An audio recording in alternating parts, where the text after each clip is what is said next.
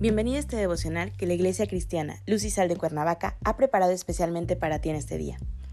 Te animo a que prepares tu corazón y dispongas todo lo necesario para escuchar la palabra que nuestro Dios ha preparado especialmente para ti el día de hoy. ¿Listo? Vamos a comenzar.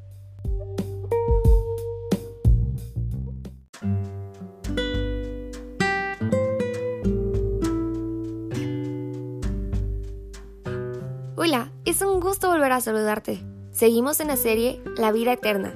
Con el tema de hoy, cree. Toma tu Biblia y acompáñame a Juan 5:24, que dice así. De cierto, de cierto os digo, el que oye mi palabra y cree al que me envió, tiene vida eterna y no vendrá condenación, mas ha pasado de muerte a vida. Este versículo es simple, fuerte y enfático. Si alguien escucha la palabra de Jesús y cree este mensaje del Padre, entonces ese alguien tiene vida eterna. Esta es una declaración de salvación por fe. ¿Cómo cualquier persona puede tener la vida eterna?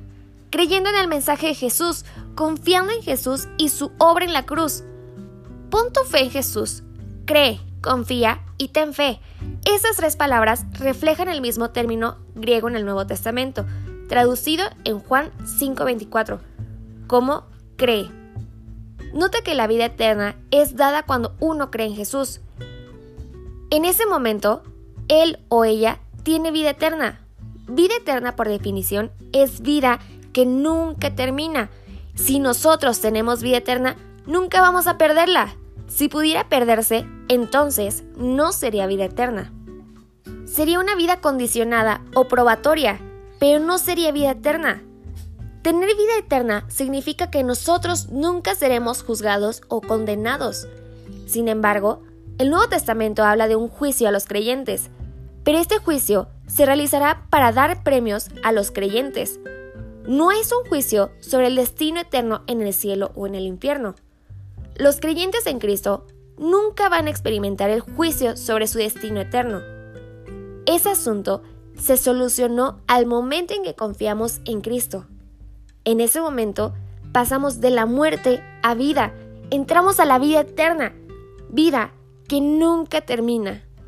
Entonces, ¿cómo obtenemos vida eterna? No la obtenemos ganándola, no por ser buenos, ni por la iglesia, no.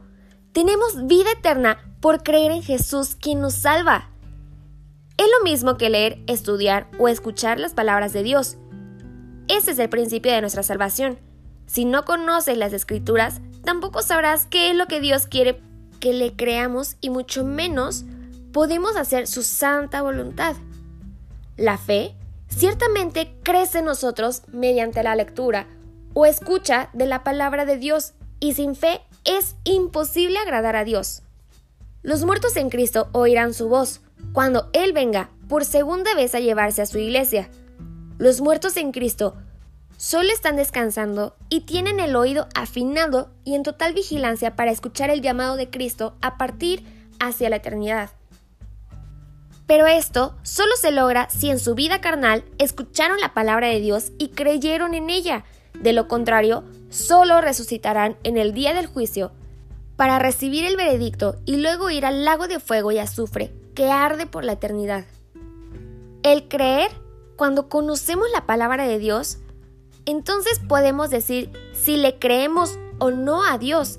Si le crees, bienaventurado eres, porque vas por buen camino.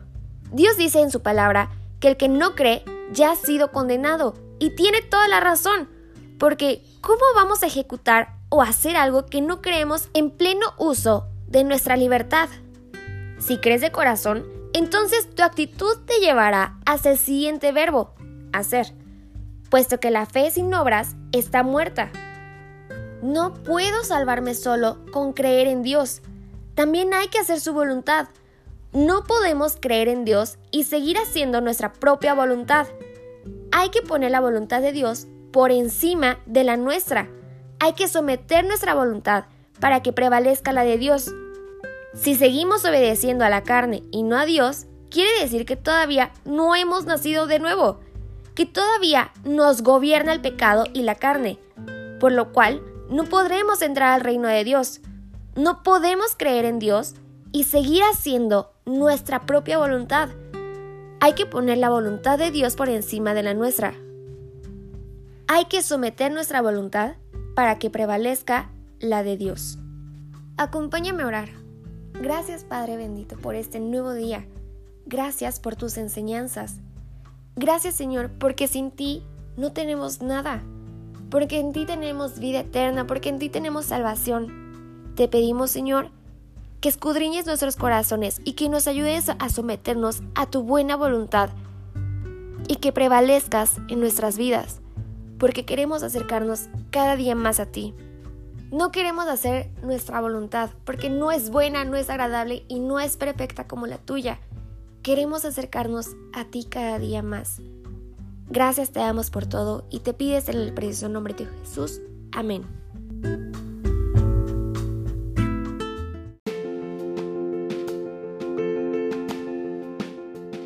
Ha sido un placer compartir la palabra contigo el día de hoy. Te animo a que no te pierdas ni un solo devocional de esta serie. Te espero aquí el día de mañana. Y recuerda, conecta con Dios.